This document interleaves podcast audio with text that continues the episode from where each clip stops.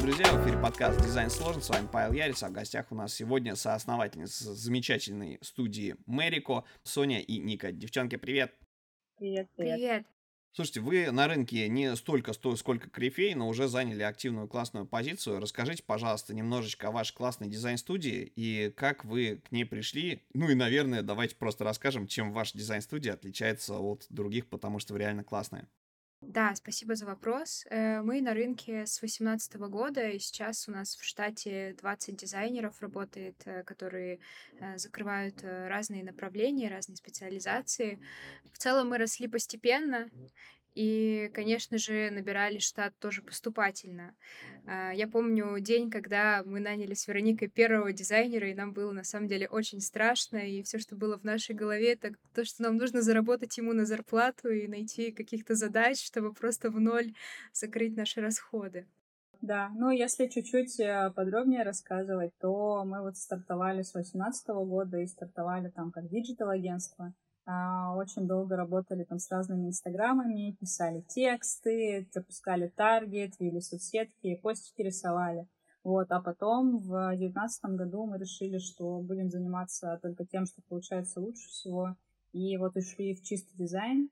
А, наши набили шишек уже просто столько, сколько не знаю, можно, не можно, но уже очень много набили шишек, вот, и потихонечку каждый раз растем и чему-то новенькому учимся каждый раз.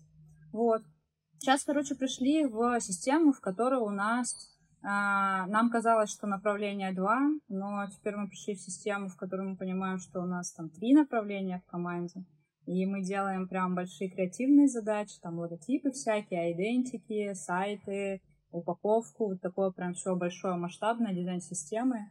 А второй наш юнит разработки, они работают уже с какими-то готовыми дизайн-системами, уже там а, додумывают, например, а как выглядит мерч, а как можно сюда, а как можно это. И есть вот третий юнит, который тоже такой очень большой, это дизайн-поддержка.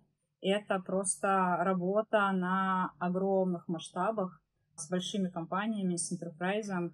Там в основном, кстати, на самом деле там сейчас очень разное. Мы стартовали с того, что там в основном были диджитал-макеты различные, реклама, баннеры по 500 э, ресайзов на штуку. А сейчас мы пришли в формат, в котором у нас поддержка это не только ресайзы, но и иногда даже идентики, мероприятия и книги. И это тоже прикольно, тоже интересно. Ну, это на самом деле очень круто, потому что энное количество времени назад ну, наверное, тренд лет пять начался, начали постепенно загибаться в плане бюджетов именно дизайн-студии, да, то есть сначала все, весь рынок понял, ну, кто понял, тот выжил, а, что классно иметь свой продакшн или партнерский продакшн, с которым можно что-то делать, продукт производить типа от и до.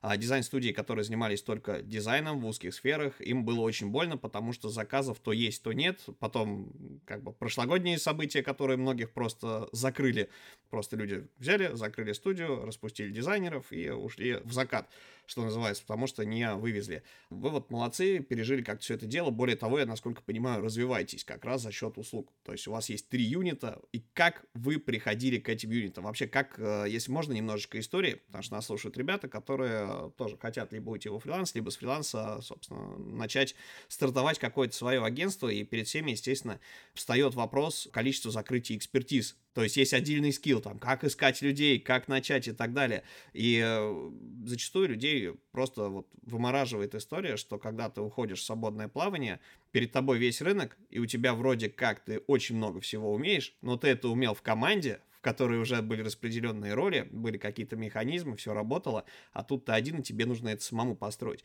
Вот как вы выбирали специализацию, чем заниматься? какие пробы и ошибки э, были к тому, и как это вас привело к тому, что у вас реально там вот три юнита, три направления. Давай немножко начну издалека, потом э, дам Соне э, тоже поговорить про это. А, начать издалека хочется именно про то, о чем ты сказал изначально, про то, что вот есть какие-то события, что как-то все меняется. И мы изначально стартовали, когда начался ковид. Вот мы такие, мы начнем все сначала, а, и это как раз был там март, когда ковид был в самом разгаре, и это прям, ну, никуда не пойти, ничего не работает. И мы увидели в этом не какое-то там ограничение или что-то в этом духе. Мы поняли, что, о, прикольно, а теперь ты можешь пойти и с какими-нибудь ребятами из Альфа-банка задружиться, не выходя из дома. И тебе в целом в офисе ни в какие ездить не надо, и ты можешь общаться с большими ребятами, и не это ли счастье. Вот, поэтому ковид — самое большое счастье, которое с нами случилось. Благодаря нему мы научились работать в удаленке. Ну и в целом, по факту, теперь мы все в удаленке. Но изначально, и нам с этим легко, потому что я знаю очень много команд, которые в удаленку переходили из офиса, и они прям страдают. И, ну, типа, мы тоже иногда страдаем и скучаем друг по другу физически, в 3D-шном объемном каком-то формате, но в целом вот мы в удаленке научились существовать. Вот. А если говорить про какое-то там наше развитие, как мы к этому пришли, слушай, мы умели делать соцсети. Ну, вот это то, что мы умели, и как бы у нас хорошо получалось. А, там, я понимала, что я, может быть, там с универа умею рисовать логотипчики, но это не точно. Но амбиций у тебя очень много всегда.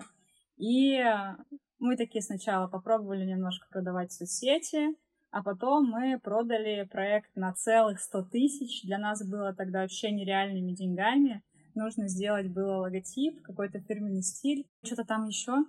Вот, это наш и самый... сайт, и все это и за 100 тысяч рублей. И все это за 100 тысяч рублей, да. Это наш самый любимый кейс, потому что мы так многому научились, мы набили столько ошибок. Спойлер, мы не заработали 100 тысяч, мы разошлись через три с половиной месяца. Все дело закончилось судом, который мы проиграли. И, э, но мы очень многому научились, мы очень много поняли что нам нужны договора правильные, нормальные, что нам надо как-то ограничивать правки, вот это вот все дело, но уже было больно. Ну, то есть, типа, мы уже попробовали такие, у нас не получилось. Мы такие, ну ладно, Инстаграм-то мы рисовать умеем. Запрещенная в России социальная сеть, признанная экстремистской, принадлежащая Мете. Как-то так. Да, да. Именно, Мы на всякий именно. случай проговариваем. От, от греха. Знаешь, это как это, как, как заговор, постучи по дереву. Да, вот именно, и, именно так. В общем, и для соцсетей там мы картинки рисовать умели. И мы такие, ну, ладно, начнем сначала. И вот начали сначала, попытались опять начинать рисовать картинки, а потом такие логотипы за 4000. Наше самое большое классное достижение мы нарисовали парочку логосов за 4000, потом за 10. Угу. Вот. А, можно еще чуть-чуть шаг назад. А как вы нашли друг друга? О, э, хорош, хорошего момент. Давай, Сын, расскажи, как мы нашли друг друга. Да, э, я здесь э, хочу немножко рассказать тоже с того, как получилось нам стартовать и вообще всю эту бизнес-историю, да, как мы нашли друг друга, и, может быть, дать какие-то рекомендации тем, кто хочет стартовать. А, вообще, а, Марико — это второй мой проект. Э, первый проект как раз занимался в направлении social media маркетинга, и он оказался провальным, он развалился через год после Э, старта, и я вижу в этом основную, да, основную ошибку, основную проблему именно в том, что я открыла э, проект, э, в котором у меня не было необходимого опыта, экспертизы компетенции непосредственно в продукте. Вот. При этом, как начинающий предприниматель, мне было интересно делать все и приходилось делать все, начиная от найма, финансов, не знаю, бухгалтерии до там продаж. То есть и в целом эта история была успешной, но проседала по всем направлениям. Это нормально, невозможно быть экспертом во всем. Вот. И как раз на этом проекте мы познакомились с Никой. Ника делала в этом проекте как раз дизайн-часть, и очень быстро да, э, она захватила вообще все направление дизайна в свои руки, и в момент, когда этот проект э, разрушился, пришла идея предложить Нике партнерство и вместе заняться дизайном. И одна еще в том числе сложность была вот э, digital-агентство, с которого я начинала, да, бизнес-путь, в том, что приходилось заниматься разными направлениями работы, там, настройкой трафика, работой с визуалом, с текстами. И нужно было иметь компетенцию в каждом из, этого, из этих направлений для того, чтобы нанимать людей, их контролировать.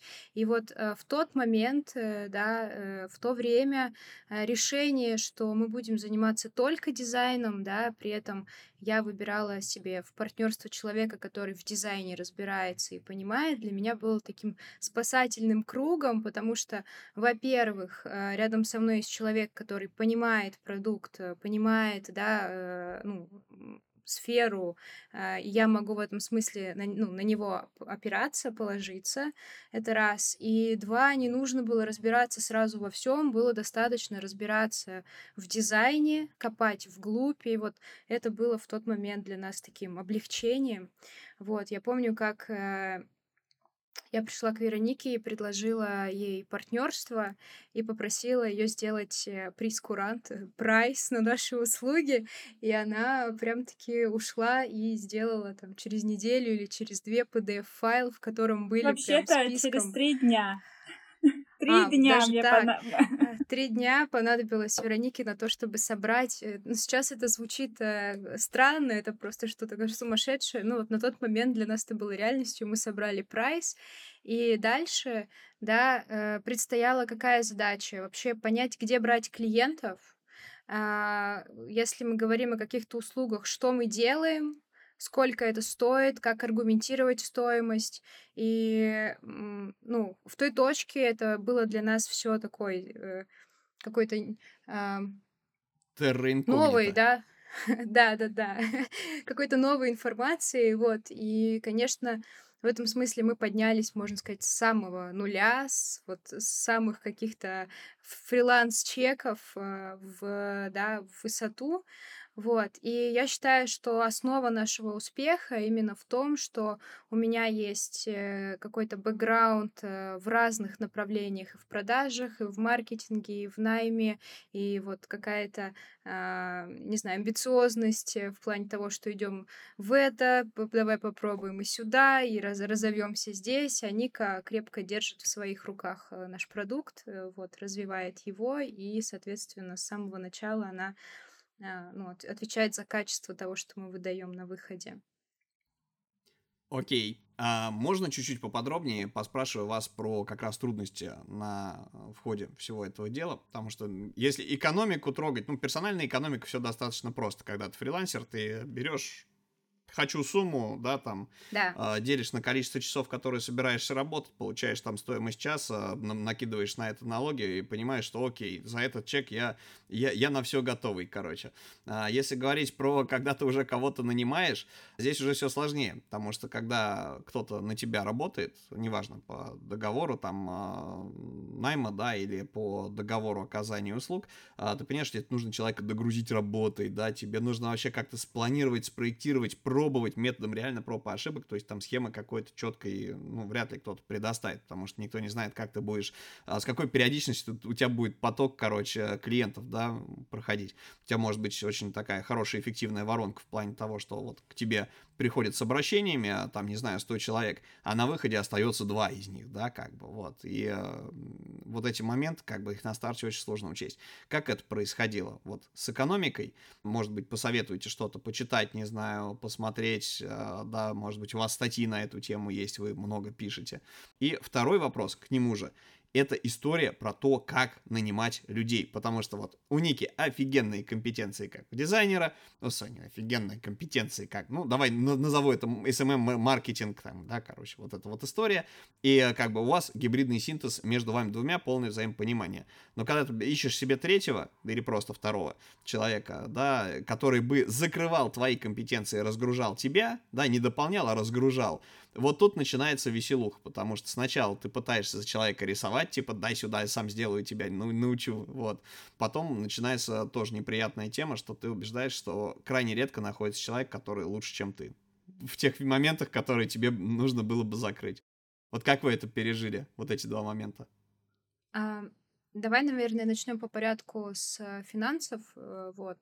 Э, самое первое, что у нас появилось, это платежный календарь отчет ДДС. Э, вот это такая табличка, в которую мы вносили э, планируемые поступления от наших клиентов. вот, э, в нижней части этой таблички. В верхней части этой таблички мы расписывали все расходы, которые у нас есть, включая там какие-то э, налоги, оплату за аренду офисного помещения и так далее. И на тот момент нашей главной целью мы не умели считать математику, и наша главная цель была просто, чтобы доходы перекрывали расходы, в идеале, чтобы там что-то было еще в плюсе, чтобы заплатить себе зарплату. И на самом деле было довольно длинное, а, длинный был период, э, пока мы решались с Вероникой заплатить зарплату себе. То есть мы, э, стоит сказать, что довольно долго работали в ноль, а, на таком, на сыром... 4, наверное. На сыром энтузиазме. Угу.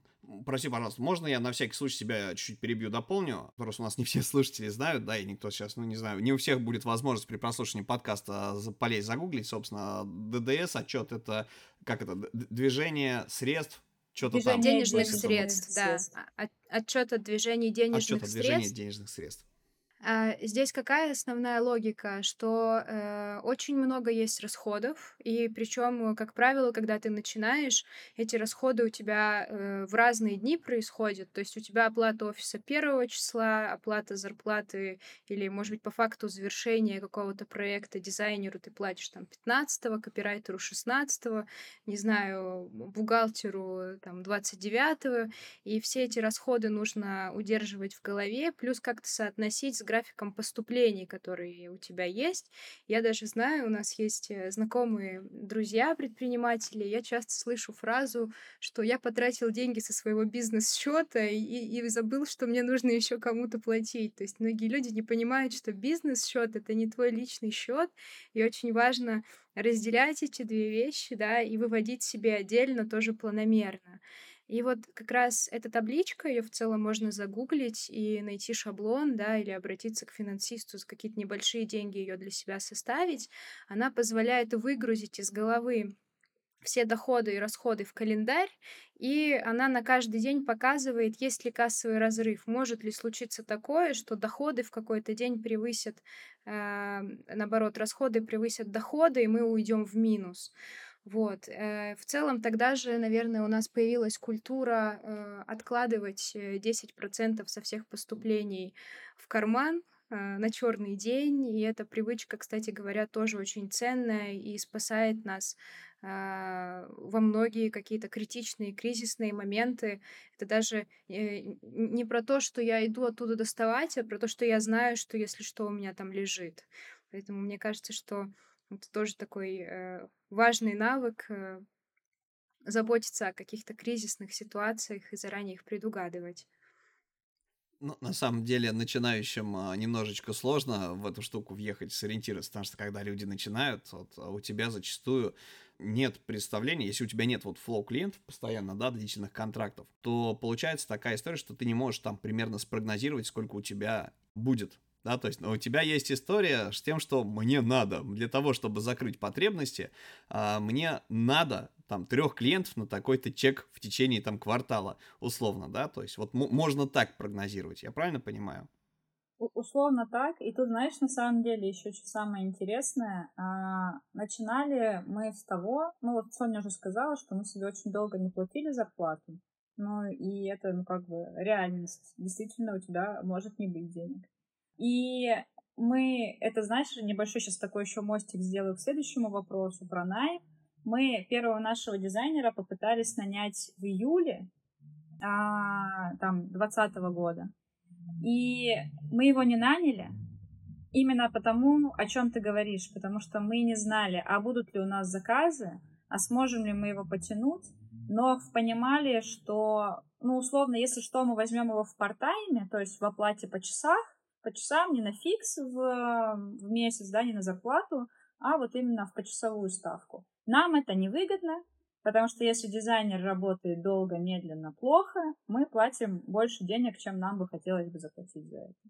Вот, еще и переделывать, дай бог, придется. Вот, получается, два раза заплатил. И мы, по сути, наняли человека только в сентябре тогда, когда мы уже знали, что у нас точно будет заказ, и вот уж там, я не помню, кажется, ну, там на 30 тысяч, 30, с тридцатки в месяц мы стартовали этому человеку, мы себе платили ноль, человеку платили 30 тысяч в месяц, и мы такие, ну, на 30 тысяч мы точно наберем проектов, можно брать людей. И потом мы понимали, что если у нас один человек не вывозит, мы такие, ну, еще одного мы не потянем, потому что на вот на 60 у нас еще точно нету в месяц заказов. Но, если что, мы можем взять какого-то человека, заплатить ему там 5-7 тысяч за то, что он придет в парт-тайме поработает и что-то поделает. И, может быть, вот это тоже может быть какой-то выход, в котором, когда ты не понимаешь, когда у тебя шатковалка, бери людей по часовке. Если у тебя есть хоть какая-то стабильность, бери людей по фиксу, потому что тогда тебе самому в этом выгоднее, ты будешь точно одинаковое количество денег платить. А дальше уже как бы начинается интерес. Если ты смог продать больше, а заплатить столько же, здесь начинаются деньги, здесь начинается вот это вот ах, кажется, все идет в гору. кажется, можно и себе 3000 вывести зарплату. У Ники ну, появился огонь в глазах. история, да. а, ну, вы же благополучно пережили в итоге эту историю, и сейчас у вас огромное количество людей. Ну, это классно, что есть кому там делать дизайн-поддержку. Тут вопрос э, про масштабирование, наверное, вынесем за скобки, потому что есть такой момент, да, что сложно понять, типа, вот, а мне нужно больше людей или не нужно? А то вдруг у меня контракт, например, долгосрочный, но там в какой-нибудь пунктик такой серии, а что заплатим мы вам через 6 месяцев после сдачи проекта. И те 6 месяцев, значит, там сосать лапу, э, ждать, когда это все, убеждать людей не, не уйти, пойти подработать там, не знаю, по ночным сменам кем-нибудь, чтобы выплатить ЗП и так далее. Есть желание поговорить на эту тему или каких-то советов дать, или все-таки за да, скобки да. подкаста вынесем? Наверное, хотелось бы вот что сказать. Э, как у нас происходило вот это развитие? Мы сначала, и мне кажется, так происходит у любого фрилансера, который так или иначе вырастает в приличную студию. А сначала э, ты работаешь, и ты боишься ограничивать количество правок, и ты говоришь клиенту, что я сделаю эту задачу за там, 5 рублей, и я доведу ее до результата, я сделаю ее идеально, и дальше мы часто сталкиваемся, что клиент просит поправить еще, еще, еще и перерисовать.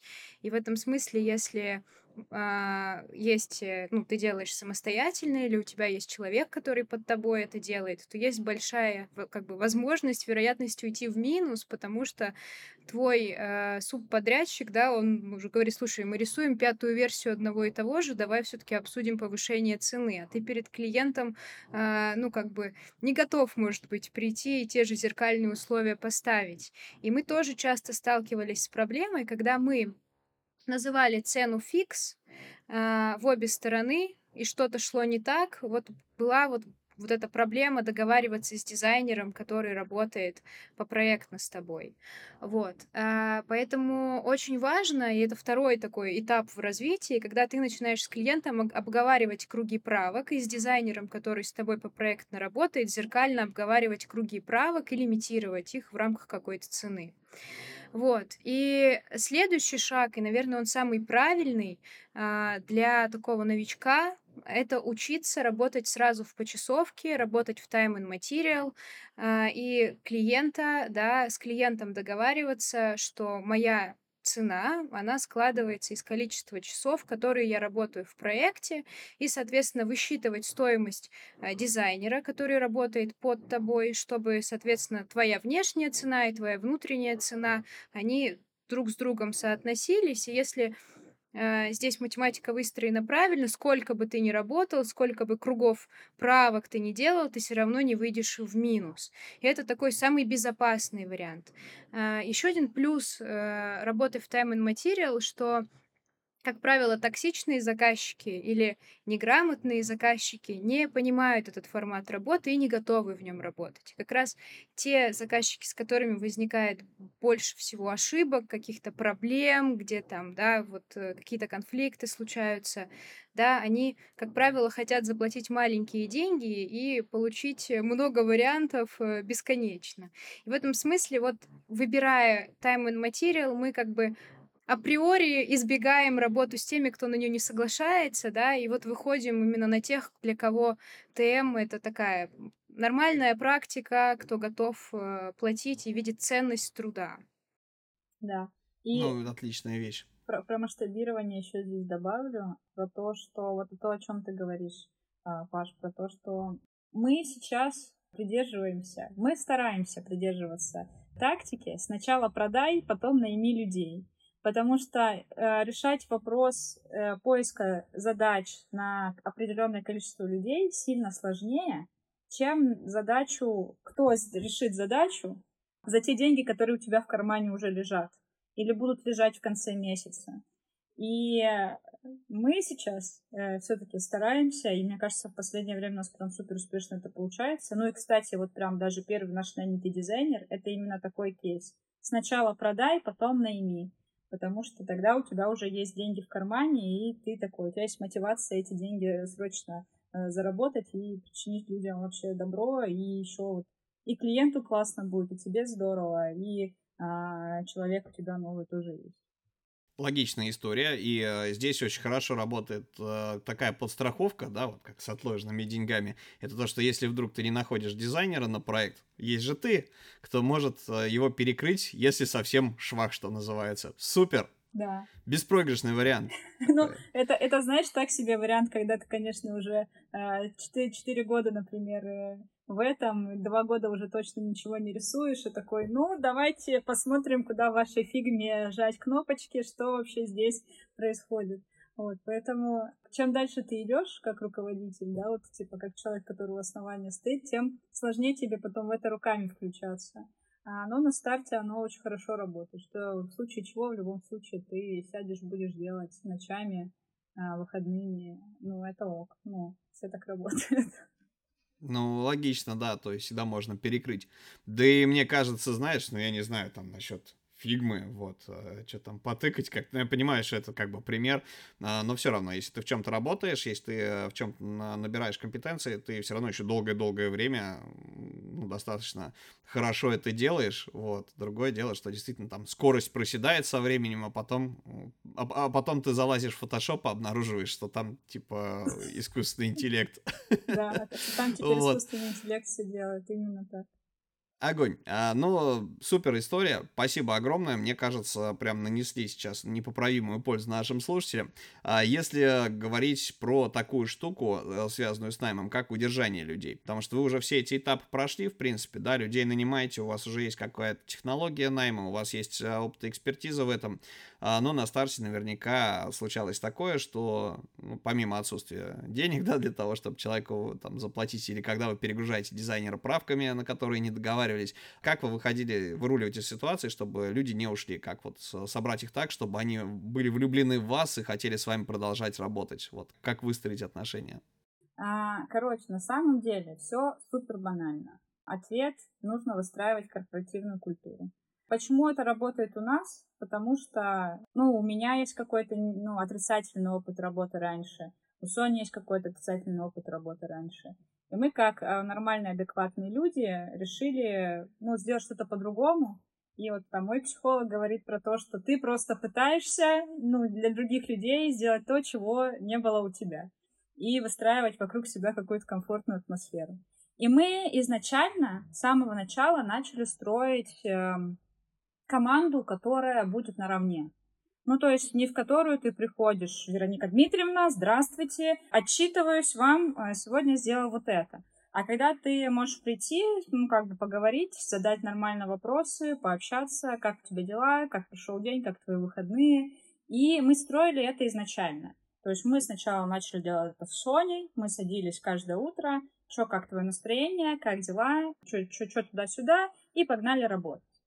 Потом мы наняли там Андрея, и мы продолжили эту же тему, что у нас был чатик в тележке, мы созванивали в зумчики периодически, и вот мы в каком-то таком формате а, сидели, общались, знакомились, и ты в каком-то таком коммуницируешь. А, а потом становилось все больше и больше, и мы такие, ну, давайте сделаем прям общий чатик в тележке, теперь здесь будут все, и это будет флудилка. Ну, то есть, типа, есть у каждого рабочий чат, и там мы общаемся по работе. А есть один большой оранжевый чат у нас, в нем мы общаемся про все. Это все доброе утро, как ваши дела, что кого, все вот эти дурацкие открыт, открытки из WhatsApp, а, про посмеяться, про какие-то мемчики и все такое. И потом мы такие, что надо переходить вот типа в виртуальную среду и в этом существовать помимо наших рабочих звонков, потому что это интересно. И мы начали просто созваниваться. А, там, например, мы выбирали пятницу, брали там как любой напиток, который он пил. Условно, это альтернатива похода в бар с коллегами. Ты садишься и просто начинаешь общаться и узнавать людей, с которыми ты работаешь. И вот именно благодаря тому, что мы в команде стараемся выстраивать именно вот такую дружескую атмосферу, которой тебе комфортно изначально, в которой, ну, ты можешь не обязательно тебе как-то быть все время там сильным, делать из себя э, какого-то супергероя. Ты можешь погрустить, ты можешь там поплакать, у тебя будет, может, хреновое настроение. И, типа, все с этим окей, и наоборот, если там тебе плохо, тебя поддержат, если тебе хорошо, ты заряжаешь других, и вот так это классно работает.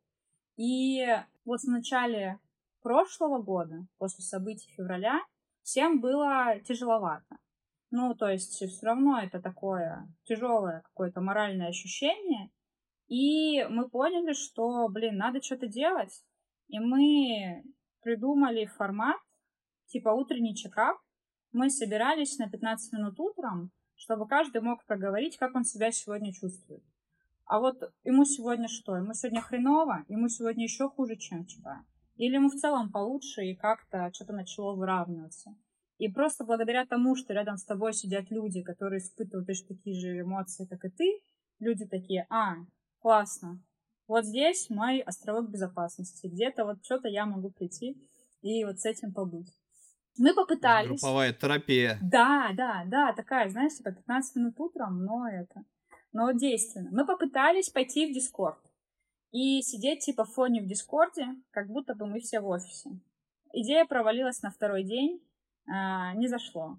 Вот. И, но вот эти вот 15-минутки, они в какой-то момент уходили, потом их э, вернули, и сейчас вот у нас уже, благодаря тому, что у нас, конечно, уже теперь не так мало человек, теперь это 25-минутки, а иногда 30 минутки, в которых мы сидим, и теперь уже не просто обсуждаем, что как у дела, а теперь мы вообще пришли к формату, в котором мы поняли, что эти 30 минут можно потратить с пользой, и либо поболтать про что-то, либо обсудить какие-то там общие цели, или, например, какие-то идеи по постингу там в Инстаграм. Сегодня вот мы Трец обсуждали, надо нам оно или не надо оно нам.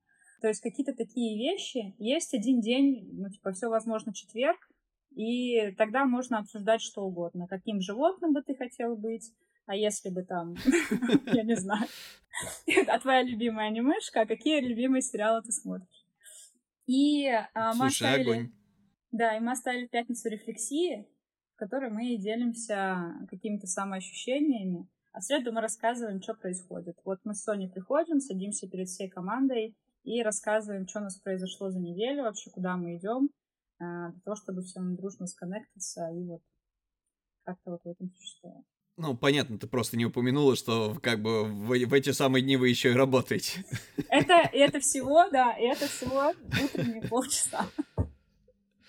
Вот. Супер. Мне кажется, классная вещь. Это на самом деле очень многих людей поддерживает. Кто-то нанимает психолога сотрудникам, да, кто-то сам их э, раскачивает, собственно, на то, чтобы работали. Потому что действительно, ну, особенно старт, так сказать, да, весна была у всех э, достаточно лютой. Э, и вообще весь прошлый год э, у многих людей, у кого бы ты ни спросил, да и сам думаешь, думаешь, самый такой отстойный в психическом плане год прошедший, но вроде как сейчас рынок ожил, люди выдохнули, вот, как-то рынок еще и поднимается, задач стало больше. Почему? Потому что вроде как свалили крупные игроки, с другой стороны пришли регионалы, потому что у них освободились полки, ну, во всех, наверное, сегментах, где, где хоть кто-то был.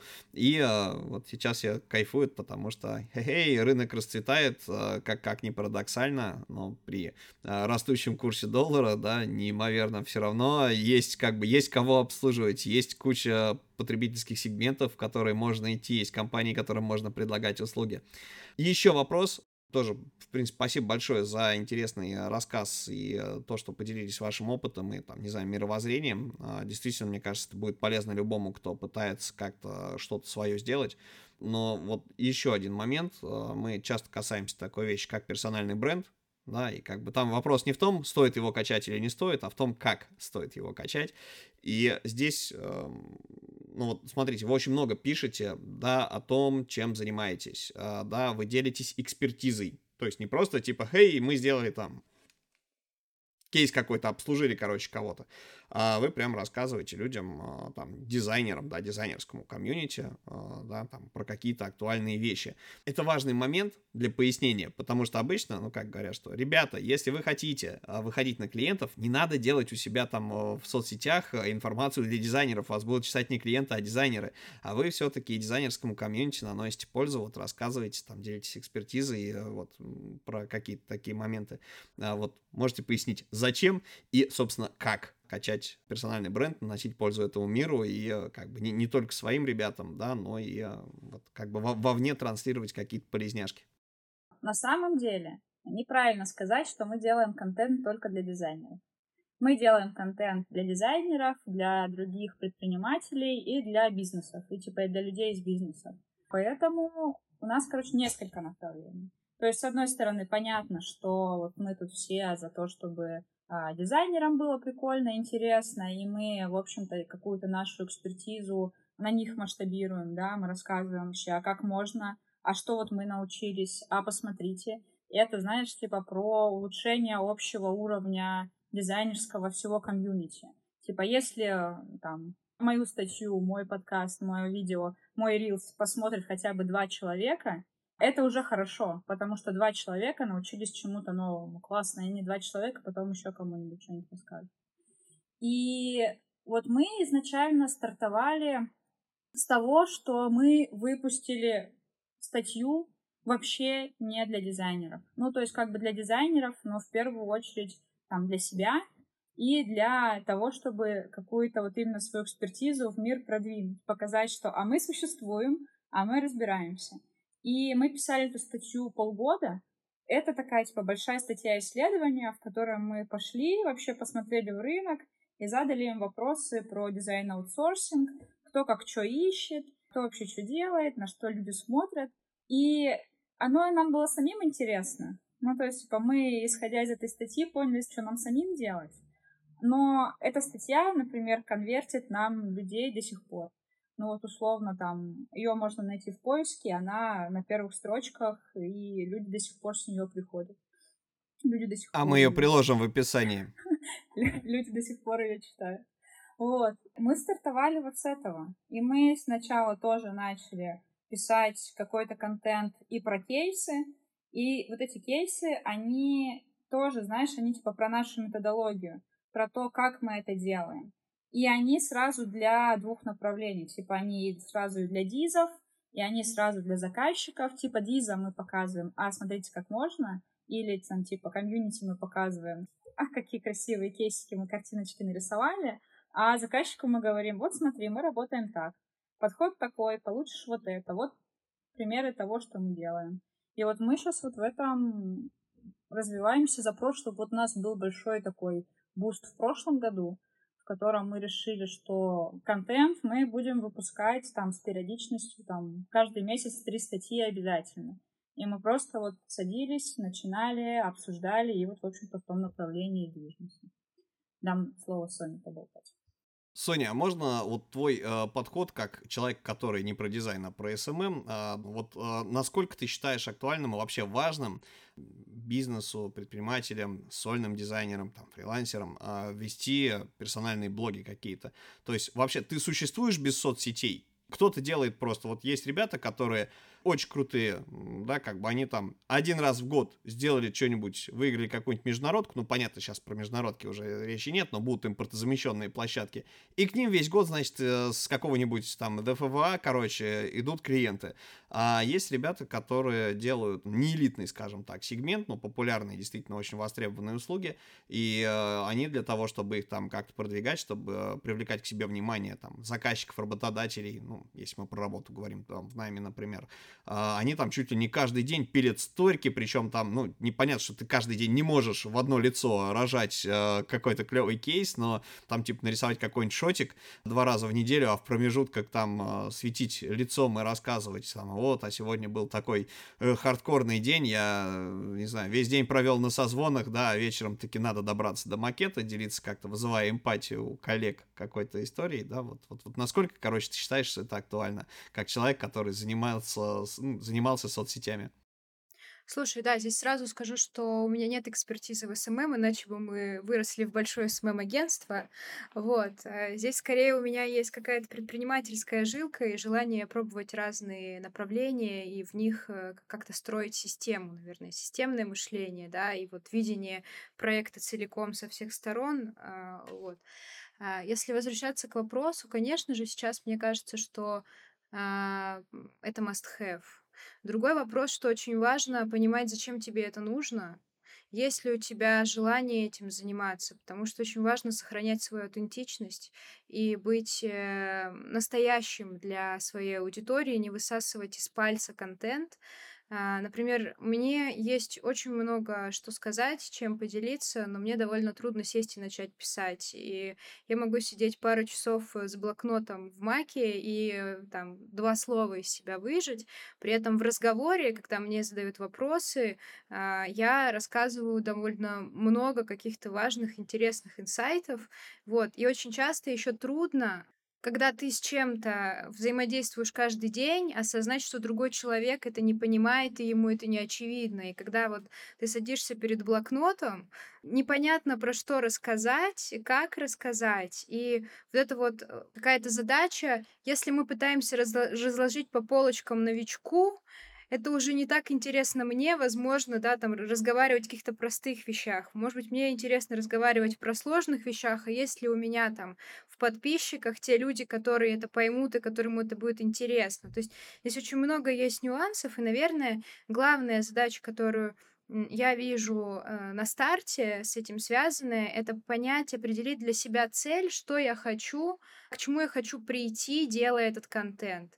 Я хочу получить продажи, или я хочу делиться со своими друзьями тем, как э, развивается мое дело, или я хочу повысить свой HR-бренд и рассказывать другим дизайнерам, какие крутые у меня проекты, и привлекать их в свою студию. То есть здесь очень важно понимать, какая моя цель, и еще понимать, какие есть слабые стороны. Может быть, я по-русски неграмотно пишу. Я знаю очень много предпринимателей, которые боятся вести свои блоги, потому что у них просто, как им кажется, недостаточно грамотная речь. И тут э, важно сформировать около себя команду, которая ускорит тебя, если тебе трудно писать текст, э, найми себе автора, который будет слушать твои войсы и делать из этого посты.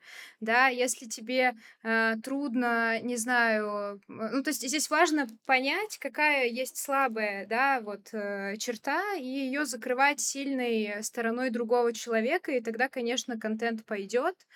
Вот, наверное, вот как как-то так бы я ответила. Я бы еще третье добавила. Можно забить и просто бесконечно генерить контент, пускай он будет с ошибками, вот, зато от души. Да, тебе, ты столкнешься с хейтом и в том, что тебя будут тыкать в это носом, зато с другой стороны, если действительно полезняшки какие-то, но может быть оно и не так страшно. А, в конце концов, со временем можно это сделать. Окей, здесь вопросов э, нет, ваш подход к этому, да, это классно, вы помогаете людям и продвигаете себя при этом. И, наверное, последний вопрос, э, наверное, от наших слушателей, вот, мы там, собираем периодически по соцсетям, да, такие эти опроснички устраиваем. Нужен ли дизайнеру свой сайт э, или можно как-то по-другому это обойти? Это я с э, завязкой на такую штуку, как ваш топлинк. Ваш топлинк абсолютно классно сверстан когда ты впервые открываешь, думаешь, что это, да, как бы вроде какой-то э, какая-то какая-то штука такая достаточно забавная, типа как СМИ выглядит, да, с карточками, вот, а смотришь, а это топлинк. Люди заморочились, оформили его нестандартно, необычно, и э, опять же ссылочку мы, наверное, приложим э, в описании, но вот расскажите, да, то есть можно ли обходиться какими-то такими вещами, или может быть дизайнеру достаточно соцсети с кучей подписчиков, или может быть дизайнеру достаточно кейса на там, ну, Behance уже бесполезно, мне кажется, в упоминать, а, да, ну, Deprofile, например, как импортозамещенная платформа. То есть вот что использовать можно, если лениво покупать себе, не знаю, там тильду, короче, какую-нибудь, э, там 5 сайтов за сколько-то там в год. Если мы на самом-самом-самом-самом старте, просто подойдут кейсики на депрофайле, хорошо собранные, там на Behance, ну, на депрофайле окей. Там сейчас тоже, кстати, прикольно и сильно проще тебя найти, если тебе этого сильно хочется. И, кстати, э, медальки там тоже получить сильно проще. Хотя бы хоть какая-то понятная, знаешь, это какой-то понятный алгоритм действий. И, наверное, на самом старте можно обойтись э, депрофайлом и нормальной, какой, каким-нибудь нормальным слайдом презентации для того, чтобы ты мог это отправить, когда к тебе приходят люди. А на самом деле, типа, сайт изначально, наверное, нужен для того, чтобы тебя могли люди найти. И для того, чтобы ты в их глазах, ну, был типа, что тебе можно доверять. Условно, в любом случае, там, если у тебя нет сайта, начинаются какие-то вопросики. И тут тоже можно сделать э, ход конем, э, сделать просто один маленький экранчик, на него написать, вот, пишите мне сюда, я классный, отправить э, заявку там типа на работу со мной, скачать презентацию а, с моими работами. И это тоже работает. Ну, там, типа, у нас есть друзья, у которых так выглядят сайты, и они там... А они сами сайтами занимаются. А, и вот, а это их сайт такой. И так тоже можно. И как только ты понимаешь, что у тебя есть потребность на этом сайте рассказывать больше, или если у тебя, или делать что-то сложное, вот условно дизайн-поддержку сложно вот просто с одной, с одного слайда объяснить. А, или в целом сложно объяснить какой-то свой подход, и тогда ты начинаешь а, что-то там выдумывать, объяснять, показывать картинки, через эти вот бесконечные странички продавать. Топлинк мы собрали как максимальную альтернативу блогу, а он нужен был нам в Инстаграм, потому что мы в Инстаграм начали постить э, наши статьи, мы начали постить наши кейсы, какой-то вот этот вот контент, который выходит за Инстаграм, а там нельзя прикладывать ссылки. А куда тебе отправлять? Каждый раз отправлять ссылку, это вот типа ссылка в био, а, или там бесконечно листать кружочки highlights, люди, ну, как бы, заморачиваются, типа, сложно. И мы придумали, что мы хотим свой топ-линк. И собрали страницу, на которой собрали все последние материалы от нас.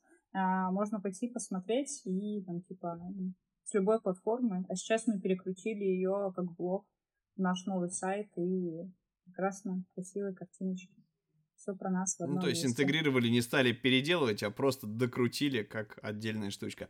А, и здесь как раз вот нашим слушателям будет полезно туда слазить, потому что действительно это, это, это не только для клиентов какая-то история, это как раз то место, где Мэрико делится своими материалами, статьями и полезняшками. Девчонки, последний вопрос. Вы очень классные, бодрые, но вот, э, наверное, действительно вещь, которую стоит спросить. Как вы видите свое развитие дальше? То есть, куда вы идете? В какую сторону движетесь? Мэрико через там пять лет это что? Эм, Мэрико через пять лет это вообще какой-то киберпродукт, мне кажется. Мы сейчас учимся вообще многому. Мы каждый день что-то делаем по-другому. И мы сейчас уже решаем задачи, ну, типа, в подходах, которых не делают большие дизайн-студии. И мы об этом знаем, потому что мы делали конкурентный анализ. Мы походили, посмотрели, мы знаем, как это делает, и мы делаем вообще не так, э, по-другому и сильно круче. Вот. А, и сейчас мы идем к тому, что мы укрепляемся а, внутри нашего рынка. Мы там собрали уже вокруг себя там большие компании, которые есть у нас внутри на поддержку. Мы, наверное, тоже здесь, знаешь, стремимся к тому, чтобы и в проектах выходить в какие-то такие большие, тоже интересные вещи, чтобы там собирать какие-то большие дизайн-системы и какие-то такие, знаешь, мероприятия, делать что-то такое громкое, кричащее. И мы потихоньку обсуждаем, двигаемся маленькими шажками в то, чтобы идти там, типа, на весь мир, а, про то, чтобы идти и работать там с проектами там за границей. И помимо этого мы сейчас очень активно почему-то в последнее время обсуждаем тему вот именно про то, чтобы делиться опытом про вот эти, про все обучения. Мы потихонечку вот начинаем это делать там в наших соцсетях, там в Телеграме, вот во всем вот в этом, в статьях. И мы понимаем, что у нас так много оказывается знаний, которыми хочется делиться, и, наверное, вот в этом направлении мы тоже сейчас будем активно развиваться. Мне кажется, Здесь, наверное, мне хочется добавить, что а, опять же, вектор нашего развития мы определяем э, с Никой не самостоятельно, а, а мы обсуждаем его вместе с нашей командой. И для нас важно, чтобы мы совместно сформулировали какие-то общие цели, которые зажигают каждого. И в этом смысле мы делаем программу развития для каждого дизайнера, да, своего персонального, так, чтобы она совпадала с общекомандными целями. И на самом деле мы вот поняли для себя, что двигаться вперед э, помогает именно Э, то, что каждый в команде замотивирован э, идти, понимает, зачем он делает ту или иную задачу и получает удовольствие от этого продвижения. Поэтому мой личный совет вместе с командой формулировать цели и доносить до каждого, зачем, зачем происходит то или иное да, в, в нашей ежедневной работе, чтобы это было осознанно, и тогда команда будет нести вас вперед, а не вам придется тянуть вашу команду в светлое будущее. Но драйвером все равно быть нужно. Конечно. Я хочу пожелать вам огромных успехов, и чтобы у вас э, все ваши чаяния, мечты и видения, собственно, сбылись, э, вот, чтобы вы могли вовремя там гибко масштабироваться, адаптироваться под требования рынка и развиваться. А, ну что ж, спасибо огромное. Я думаю, вдохновили и меня, и а, наших слушателей. Друзья, вопросы для Сони и Ники вы можете оставить в комментариях к этому выпуску в наших соцсетях. А, мы есть в Нельзяграмме, а, мы есть в Телеге, и мы есть в ВК. Там пока полупустая группа, так что приходите, задавайте вопросы, мы обязательно их каким-то образом передадим. А может быть, а, Ника и Соня найдут а, время для того, чтобы прийти туда а, лично, что называется, в комментарии. Всем добра, любви и творческих успехов. С вами были Соня Ракитина, Ника Октябрь и Павел Ярис, подкаст «Дизайн сложен». До новых встреч, пока-пока. Пока-пока. Присоединяйтесь Пока, к нам спасибо. в соцсетях.